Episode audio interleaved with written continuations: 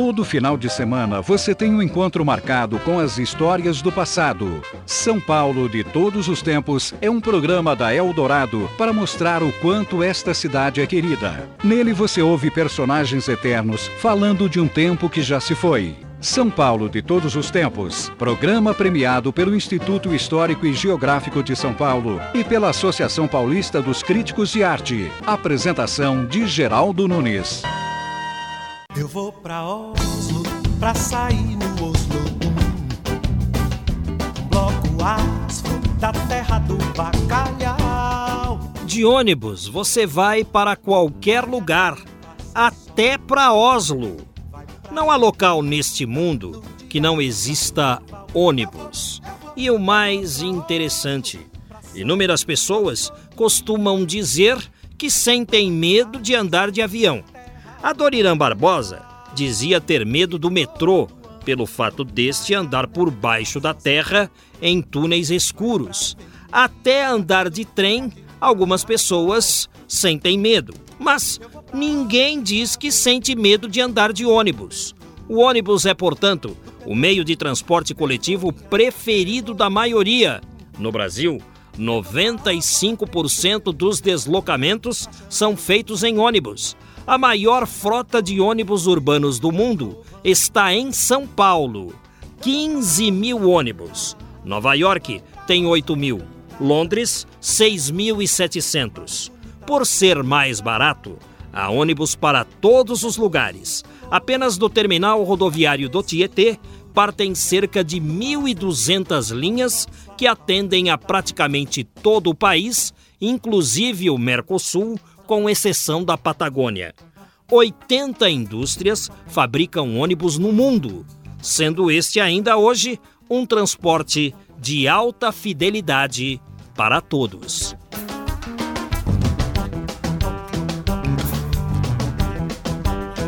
Eu vou pra Oslo pra sair no O São Paulo de todos os tempos de hoje entrevista um especialista em ônibus.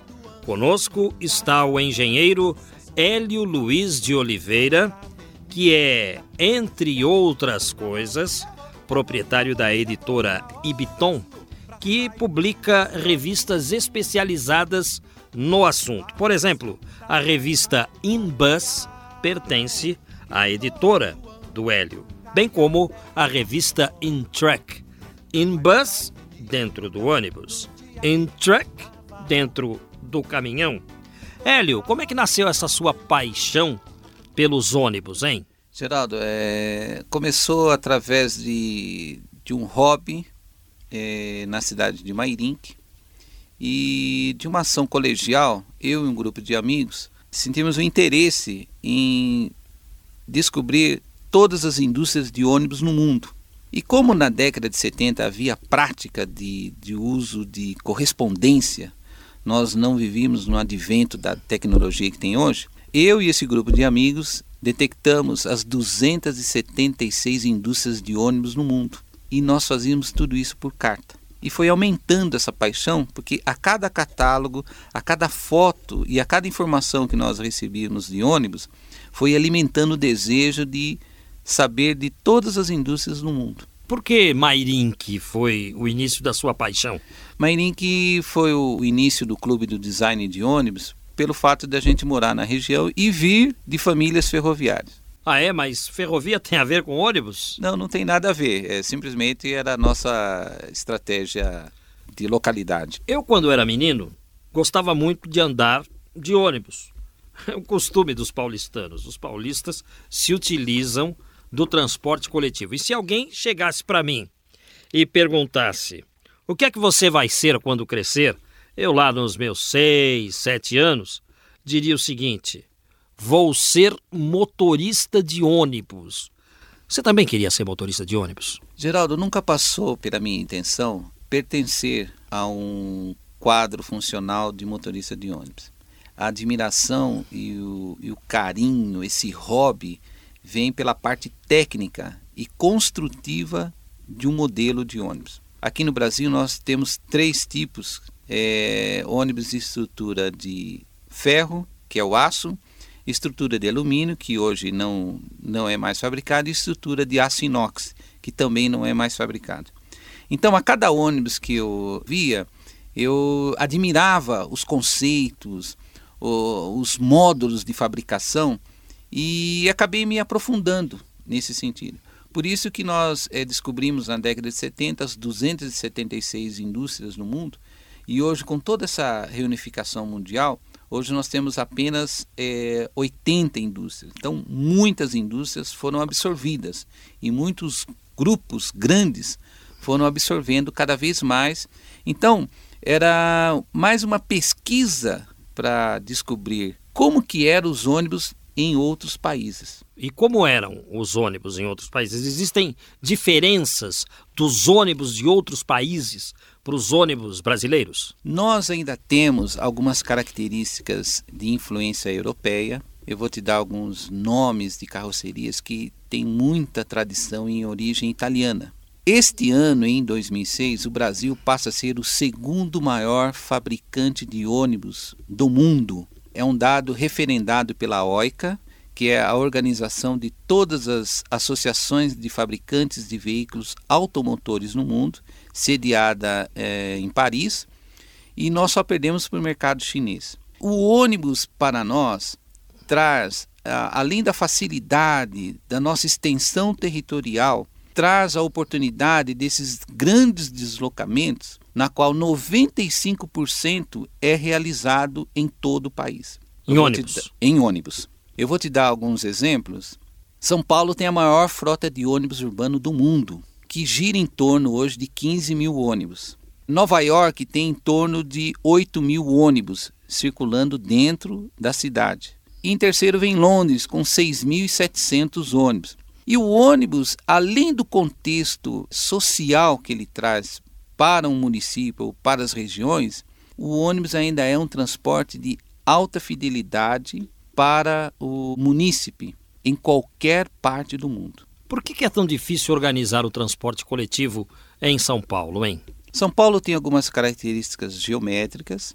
Um exemplo que eu vou te dar, a região leste ela é densamente populacional e o ônibus ainda circula em vias de difíceis acessos. Então eu vou te dar um outro exemplo. O Brasil ainda é o único país no mundo que tramita o ônibus com motorização dianteira. E o ônibus com motorização traseira, que nós observamos nos corredores, ele tem um motor traseiro porque ele leva mais conforto, porque ele empurra.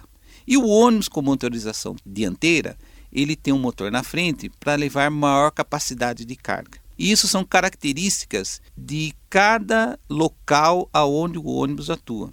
Em Londres, em Paris, nós temos ônibus com outros tipos de configurações.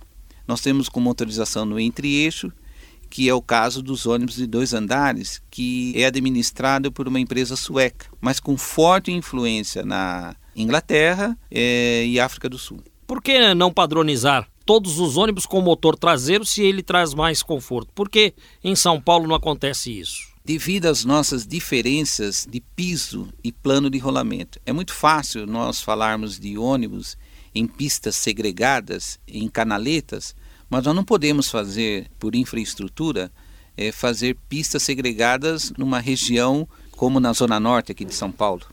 Então, o ônibus com motorização dianteira, ele tem essa vantagem que ele tem acesso a qualquer via, mesmo sendo operada por corredor faz um subidão. Perfeitamente. Um Capac... ônibus com motor traseiro não, não sobe a Serra da Cantareira, por exemplo? Não, ele, ele, ele vem a subir. Eu não estou é, dinamizando que o ônibus não tenha a capacidade. Ele sim, ele tem a capacidade.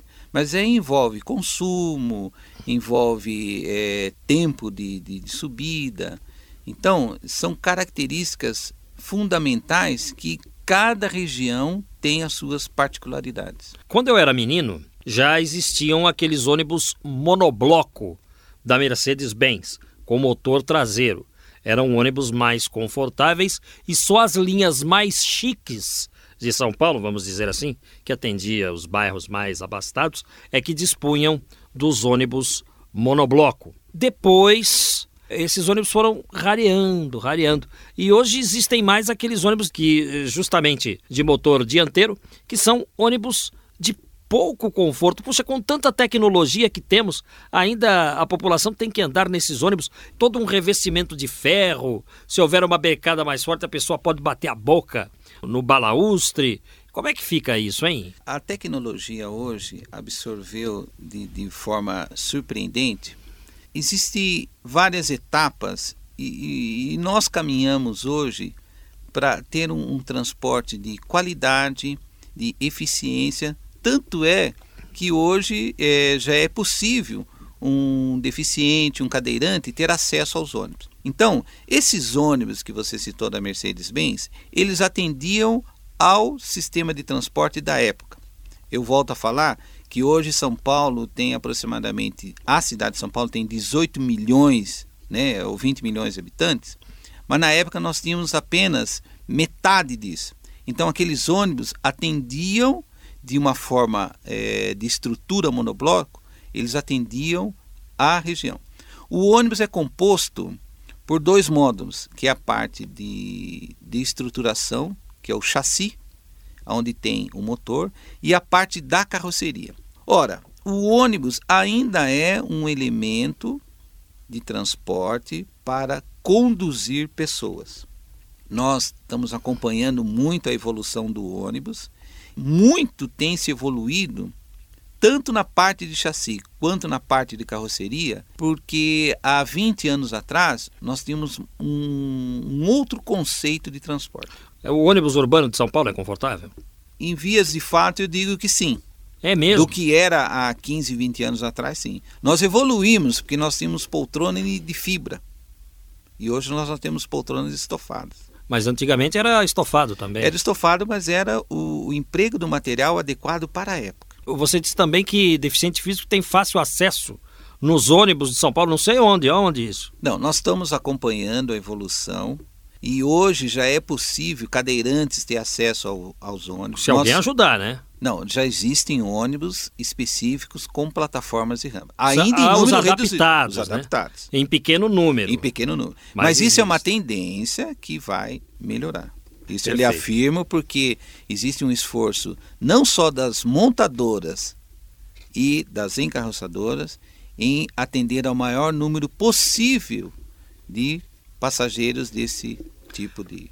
Hélio Luiz de Oliveira está conosco, ele é um engenheiro especializado em ônibus e me indicaram você aqui para o programa como sendo um busólogo, especialista em ônibus. Quem que inventou essa palavra? Busólogo. Essa palavra busólogo, ela foi originada até é, em homenagem à minha pessoa, numa simples brincadeira dentro de, um, de uma sala de engenharia de uma indústria na qual pertenci na década de 80 busólogo vem de bus, de ônibus, e logo filósofo de ônibus.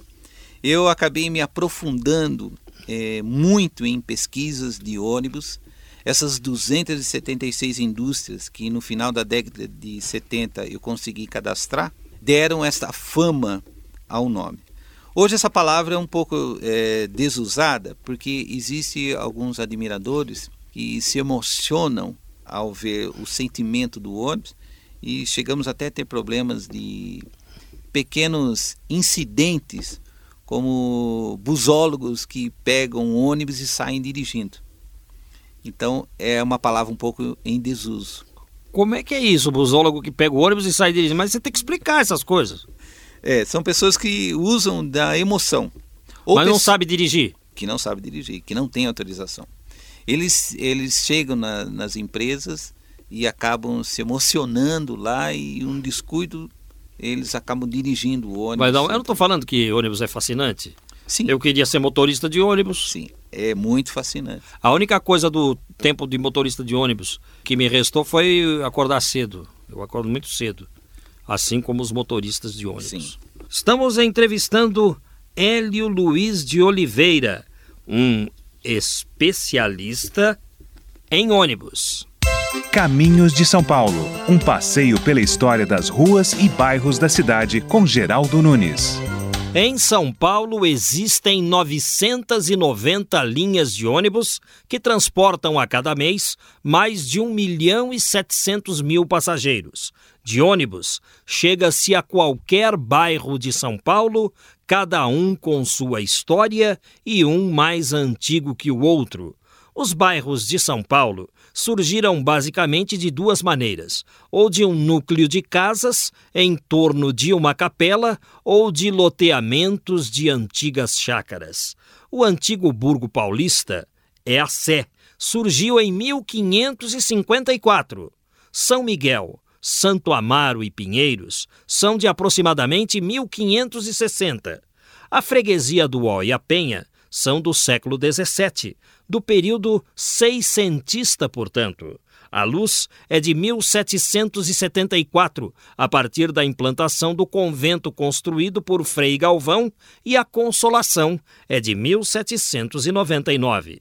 A Moca é de 1556, mas não surgiu de uma igreja, e sim porque da região extraía-se barro branco, utilizado na decoração das casas construídas em taipa de pilão. Curiosos, os índios diziam que o barro era extraído para construir casas, que em tupi quer dizer moca. No Brás existiam chácaras que começaram a surgir a partir de 1567 e um de seus moradores era um português de nome João Brás e seria dele o nome que mais tarde batizaria o bairro. A Barra Funda tem esse nome porque a região fazia margem ao rio Tietê e no período da estiagem formava-se uma enorme praia de areias brancas, também chamada de barra, pela profundidade das águas no período das chuvas, Barra Funda. Vamos continuar a nossa entrevista com o Hélio Luiz de Oliveira, especialista em ônibus. Do que se compõe o seu acervo? Geraldo, basicamente o nosso acervo, que hoje eu passei para a editora, nós temos aproximadamente entre fotos, quadros e catálogos 13 mil espécies, a grande maioria, 70% de fotos.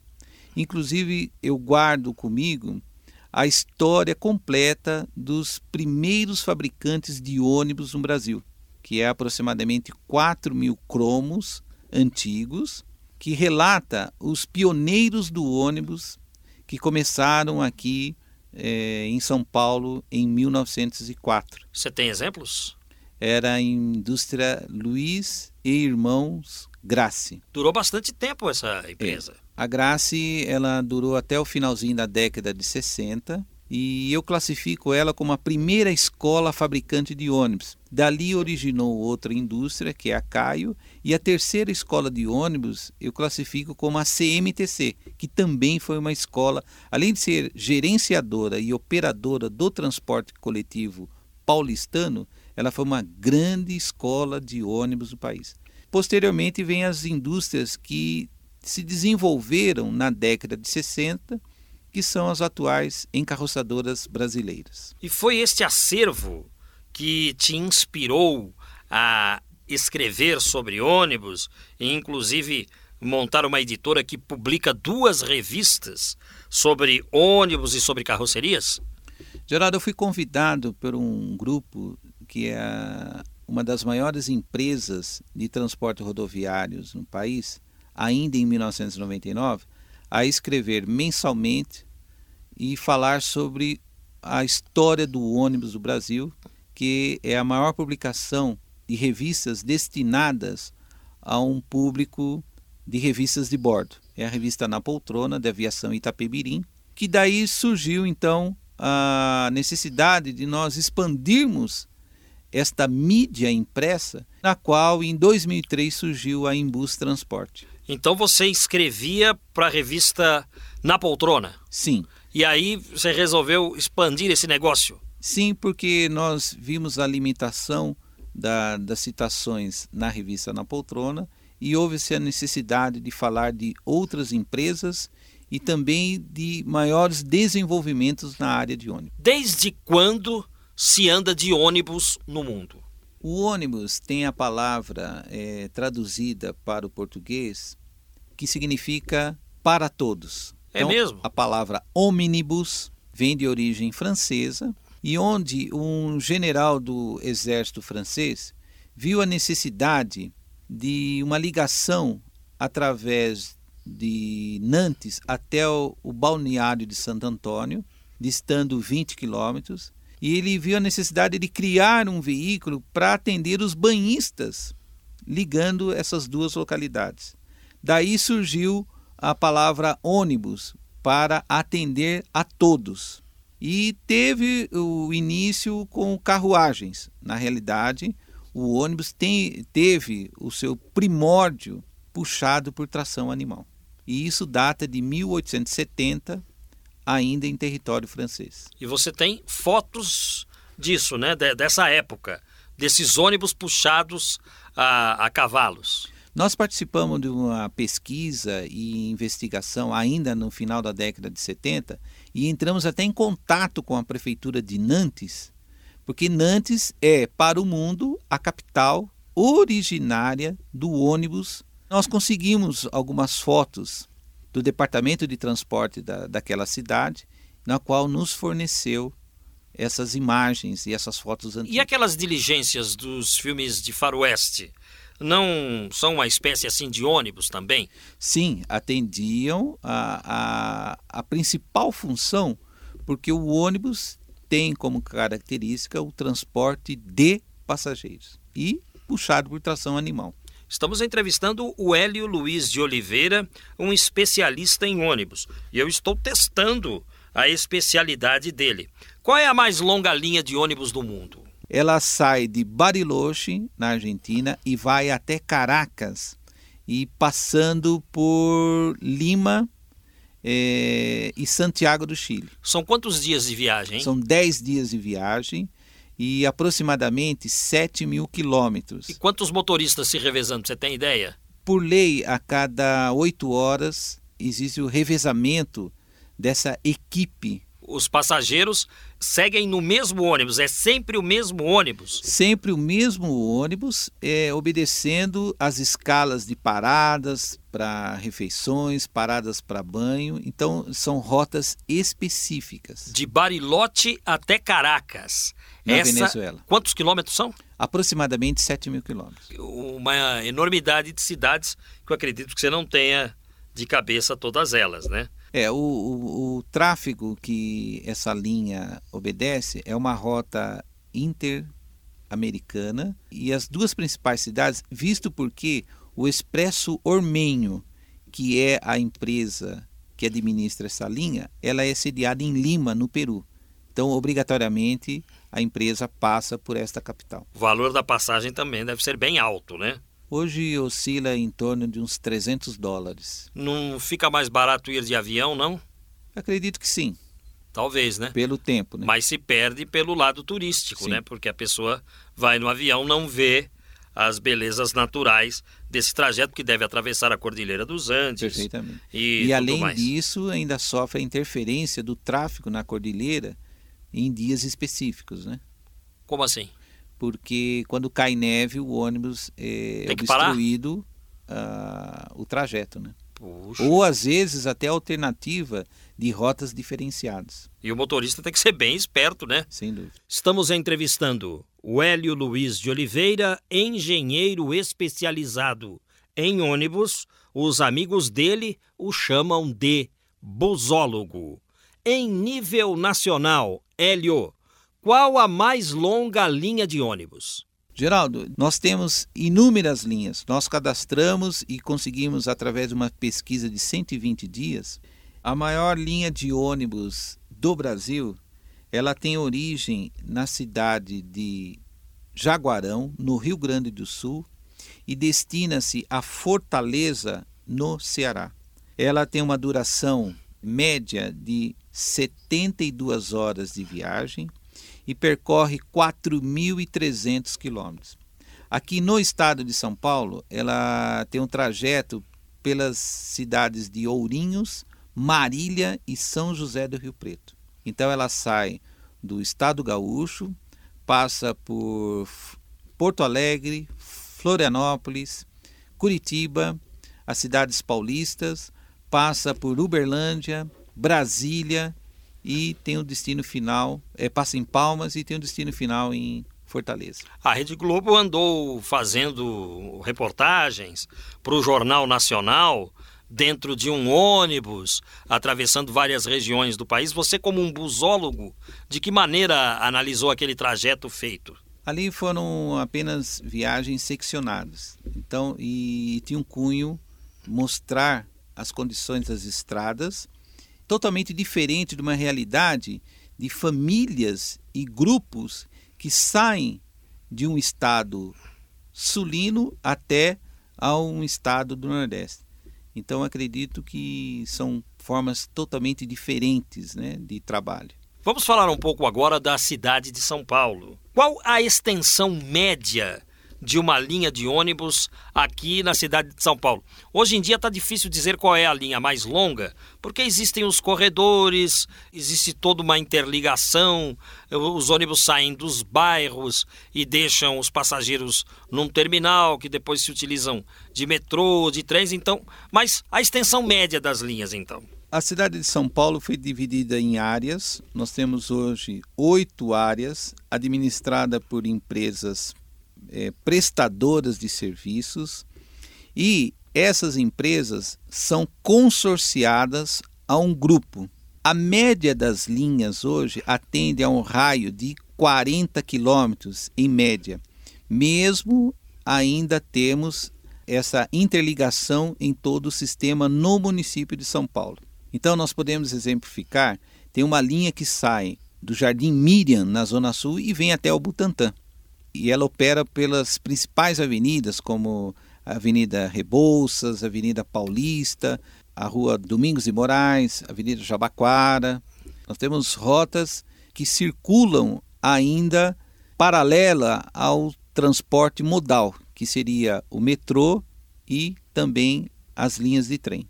Você é o maior entendido em ônibus no Brasil? A quantidade de acervo que nós temos me classifica como um dos maiores. Vamos saber também qual a linha de ônibus mais longa no estado de São Paulo. A linha mais longa no estado de São Paulo, ela acompanha o trecho ferroviário. São Paulo foi dividido por linhas ferroviárias.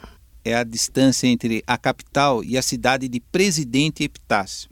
São 810 quilômetros percorrido em 11 horas de viagem. O trajeto é, basicamente é feito pela rodovia Raposo Tavares. Você tem ligações com o presidente Epitácio, não tem? Sim, a nossa editora localiza-se em Presidente Venceslau. Dali originou-se todo esse desenvolvimento editorial que é a revista Em Bus Transporte especialista em ônibus, e da Intruc Transporte, especialista em caminhões e implementos. E você mora lá em Presidente Epitácio? Eu sou um grande apaixonado e usuário do sistema de transporte urbano e rodoviário. E quanto tempo leva uma viagem de ônibus de Presidente Epitácio até São Paulo via Raposo Tavares? 11 horas de viagem. Puxa, é São Paulo-Toronto de avião, sabia? Perfeitamente. É, e também dá para ir para a Europa nesse mesmo tempo de avião. É, a menor distância é até São Paulo-Nova York, né? É, que são só oito horas, horas, né? Então, vamos falar um pouco também do transporte coletivo aqui em São Paulo. Porque nós começamos a falar da extensão é, das linhas de ônibus, a, a média de quilômetros de extensão das linhas aqui em São Paulo é de quanto? 40 quilômetros, em média. Eu me lembro, por exemplo, do Penha Lapa. Eu me lembro também do Avenida Circular. Qual o trajeto do Penha Lapa? Você lembra mais ou menos? Em quilometragem? A linha Penha Lapa, ela era muito identificada pelo seu volume de passageiros transportados. Ela virou uma identidade não só para a CMTC, que administrava e gerenciava o transporte, como também operadora. São Paulo, além da divisão por área, ela também foi identificada numericamente as linhas e identificada como linhas radiais e diametrais. Então, esse exemplo que você citou da Penha Lapa, que saía da região oeste e se dirigia até a região leste ou vice-versa, Ela era identificada por um número centena. E a identificação 2 é porque ela saía da Penha e a região 8, que é a Lapa. E o zero, que identificava o dígito central, é porque obrigatoriamente aquela linha passava pelo centro histórico de São Paulo. E a letra A identificaria uma via de acesso de grande importância, que no caso aí, 208A, o famoso ônibus Penha-Lapa, como a linha que passava pela Alcântara Machado, que é a via radial leste. E até hoje é assim? As linhas, pela numeração, você consegue identificar o destino dela, tal? Você consegue? Sim. Assim como no Rio de Janeiro, nós temos a identificação pelas linhas numéricas e centenas, então é uma prática de todo o transporte urbano identificar as linhas por número. Uma a... linha que passa pelo metrô, por exemplo, que faz interligação, ela tem um número específico? Sim. Ah, no número centena, o número 7, que está entre o número primeiro e o número sequencial, ela identifica integração com o metrô. Então, vou te dar um exemplo. A linha Jardim Miriam, Vila Gomes, é a 577T. Esse 7 do meio identifica integração com o metrô. Aliás, essa linha é compridíssima, né? Ela é uma Acho das... que é uma das mais longas de São Paulo. Ela é uma das maiores em Ela operação. passa por onde, hein? Ela tem o trajeto Domingos e Moraes, ela Domingos e passa Moraes, Vergueiro. a Vergueiro, a Paulista, Rebouças.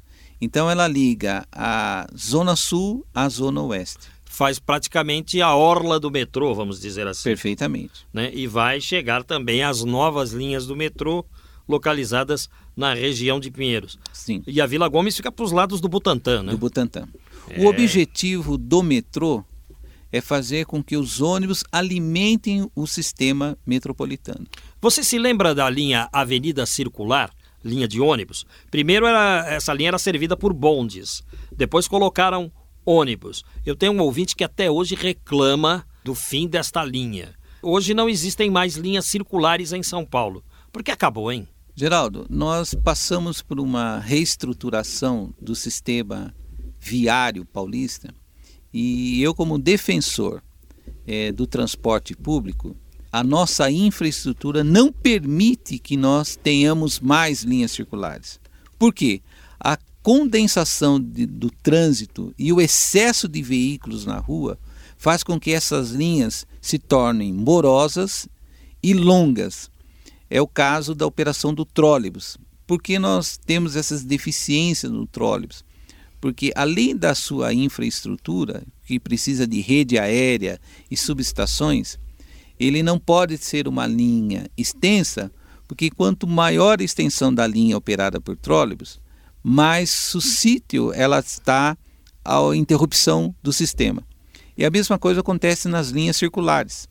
Você acaba perdendo o interesse do próprio sistema administrado hoje, que é a integração, a interligação, que dá o acesso à pessoa entrar no sistema ônibus, hoje coligado com o trem e o metrô, e no intervalo de duas horas ele fazer a integração que lhe convier o passageiro dentro de São Paulo programa a sua viagem. Então as linhas circulares estão obsoletas. Sim, ela acaba perdendo o interesse do passageiro em circular pelas próprias linhas. É o Hélio Luiz de Oliveira falando conosco. Ele é um especialista em ônibus. Você não é contra os trólebus, não.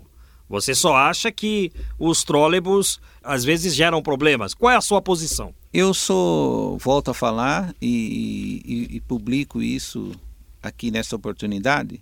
Eu sou defensor do transporte público.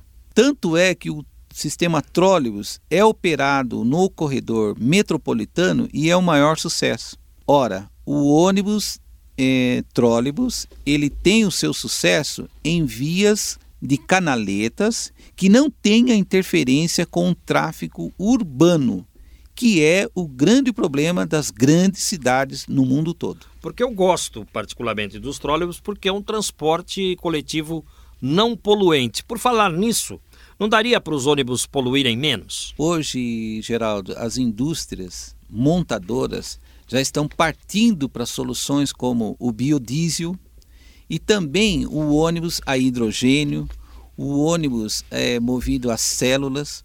Então, nós temos tendência, acompanhando o desenvolvimento mundial, nós vamos chegar realmente num um, um veículo e num transporte ecologicamente correto, que são os ônibus com maiores confortos, ônibus com acessibilidade a todos e também ônibus que, que dê a condição de minimizar todos os esforços que praticamente hoje o trabalhador paulistano ele sofre nas idas e vindas dos seus afazeres de trabalho ou de lazer, perdendo tempo. O nosso problema ainda é infraestrutura.